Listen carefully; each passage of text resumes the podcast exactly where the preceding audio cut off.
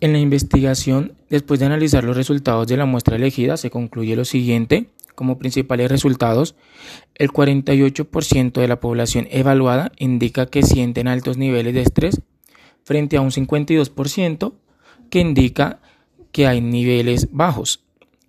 El 63% de la población que indicó que los niveles de estrés son altos son mujeres. Solo un 10% de los participantes indicó que alguna vez han sentido los síntomas frente al resto de los encuestados. El 11% de los participantes concluyó que se siente estresado por no poder controlar lo que hacen con sus vidas durante la pandemia.